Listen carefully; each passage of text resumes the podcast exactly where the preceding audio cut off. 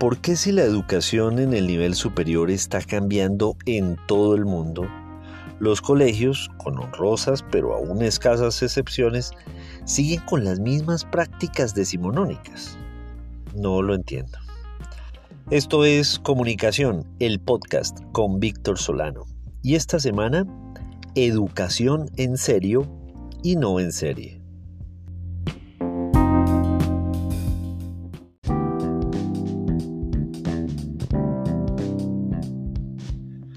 Como ya lo he mencionado en algún otro episodio, el modelo de la educación tiende a permanecer en la zona de confort de esa especie como yo lo llamo ritual litúrgico. ¿Por qué?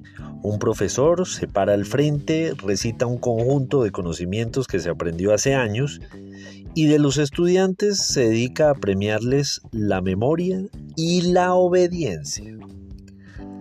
Yo creo que nos fregamos de verdad el día en que los padres de familia y los estudiantes empezaron a concebirse a sí mismos como clientes de las instituciones educativas. Ahí se pervirtió todo. Cuando el estudiante pensó que el maestro está en la obligación de ponerle la nota que él cree que se debe ganar y en vista de que es un cliente y no la que el maestro con su criterio debería otorgarle.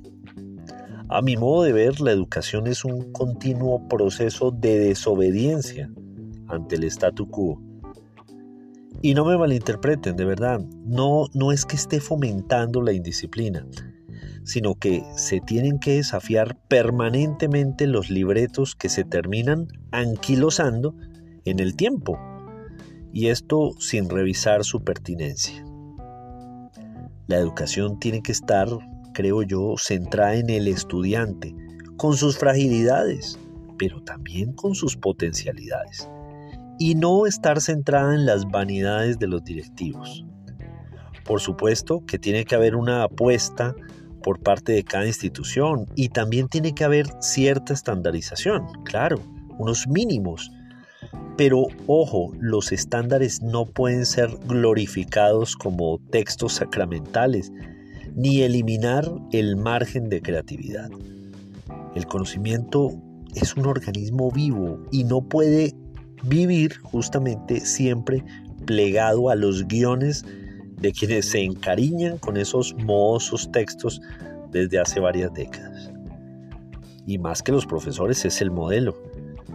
La pandemia nos enseñó que los maestros y las instituciones tenían que alcanzar a ese estudiante que iba por allá, lejos, varios metros adelante, en la adopción e interpretación de las tecnologías de la información. Obviamente no se trata de creer que entre más tecnología se use, más moderno es un colegio.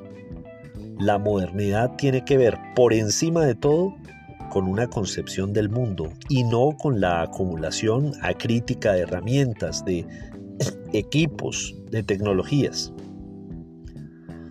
Esos colegios, esos nuevos colegios, algunos los llaman los colegios 4.0, tienen que ser vistos como una perspectiva en el horizonte y tienen que hacer parte de la educación pública y privada en donde la internacionalización, el bilingüismo, la convivencia ciudadana, el uso de las TIC, por supuesto otras competencias y habilidades, y además unas nuevas maneras de evaluar los aprendizajes tienen que estar a la orden del día.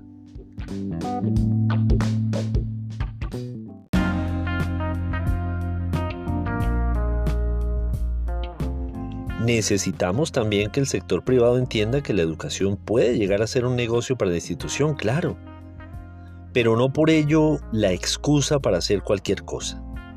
Existe una responsabilidad moral con la sociedad para construir, como diría la filósofa española Adela Cortina, para construir ciudadanos dentro de una ética ciudadana. En otras palabras, necesitamos más educación en serio y menos educación en serie.